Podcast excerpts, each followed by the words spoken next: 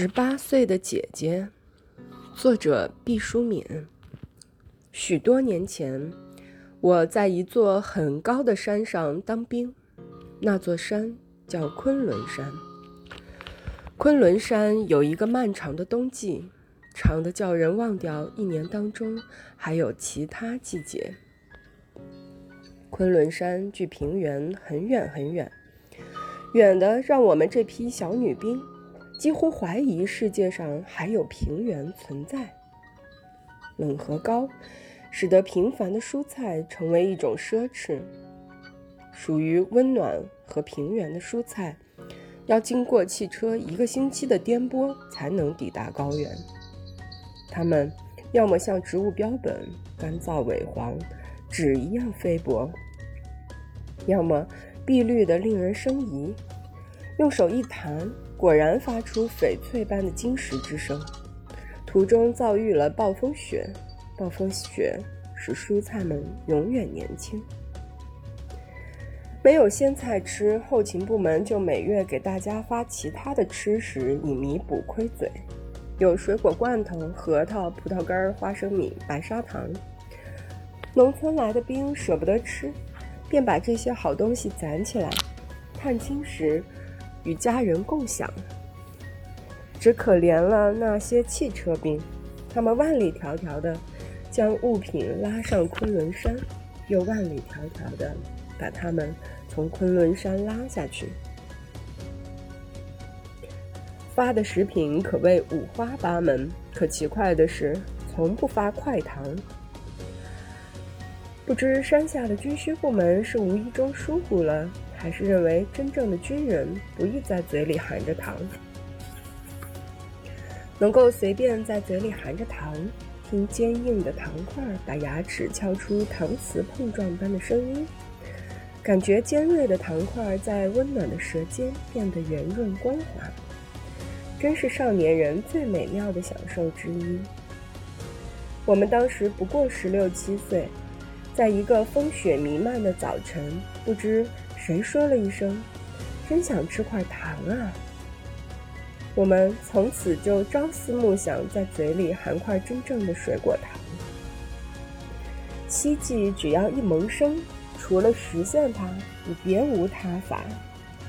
我们没有块糖，但我们有砂糖，好像是当年古巴贸易给我们的货色，像海滩上的沙粒，淡黄色、很粗大的颗粒。我们取出牙膏、牙刷，用空牙缸盛上古巴糖，放在炉火上烤。糖堆就像雪人似的塌陷下去，融为杏黄色、包裹着泡沫的糖浆。这叫糖稀。一位年龄最大的女兵说：“她已经十八岁了，是我们的姐姐。”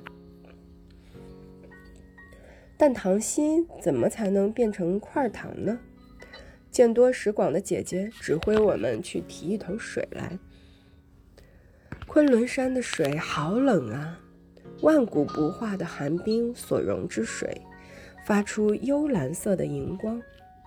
那袅袅上升的森然冷气，像雾一样盘绕在桶的四周。水提来了，我们不知道它有什么用。十八岁的姐姐端起牙缸。把冒着泡的糖稀缓缓倾于冰水之中，糖稀吱吱叫着，急剧下沉，好像一串被击中了的黄鸟。它们在水中凝固成一粒粒橙黄色琥珀样的颗粒，略作沉浮，便如一颗颗精致的小水雷蛰伏在水底。十八岁的姐姐有条不紊地操作。我们看得发呆，愣着干什么？快拿勺子到桶底去舀着吃，这是真正的糖豆啊！十八岁的姐姐大声招呼我们：“这种真正的糖豆，松软酥脆，冷得像一枚枚小冰雹，但它的确能与牙齿碰出悦耳的声响，能在舌尖迅速缩小。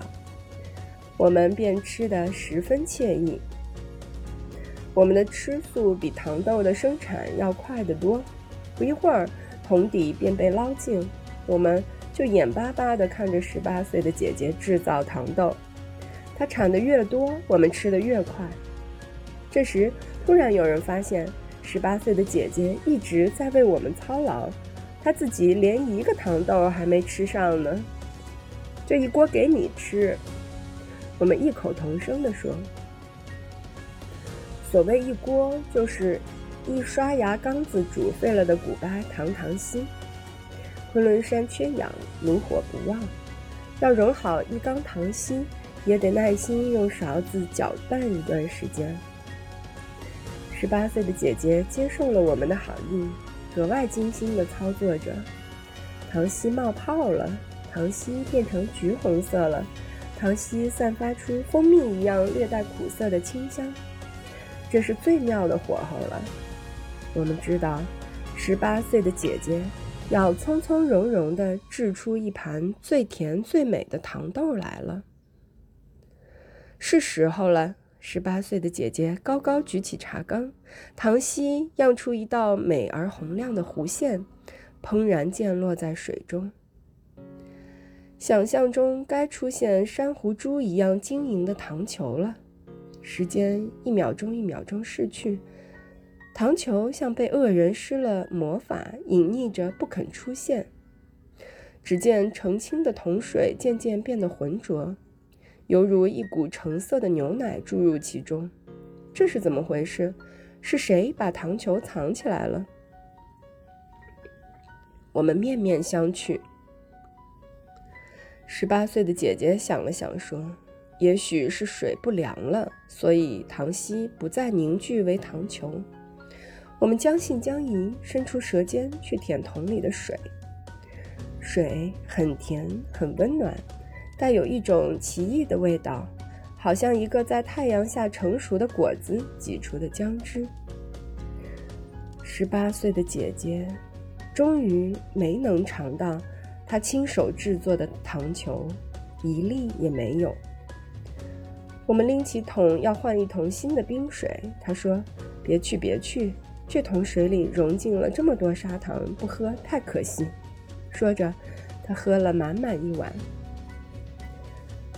我们不知道该怎么谢十八岁的姐姐，只有同她一道喝那温暖甜蜜而又携带冰雪气息的凉水，一碗又一碗。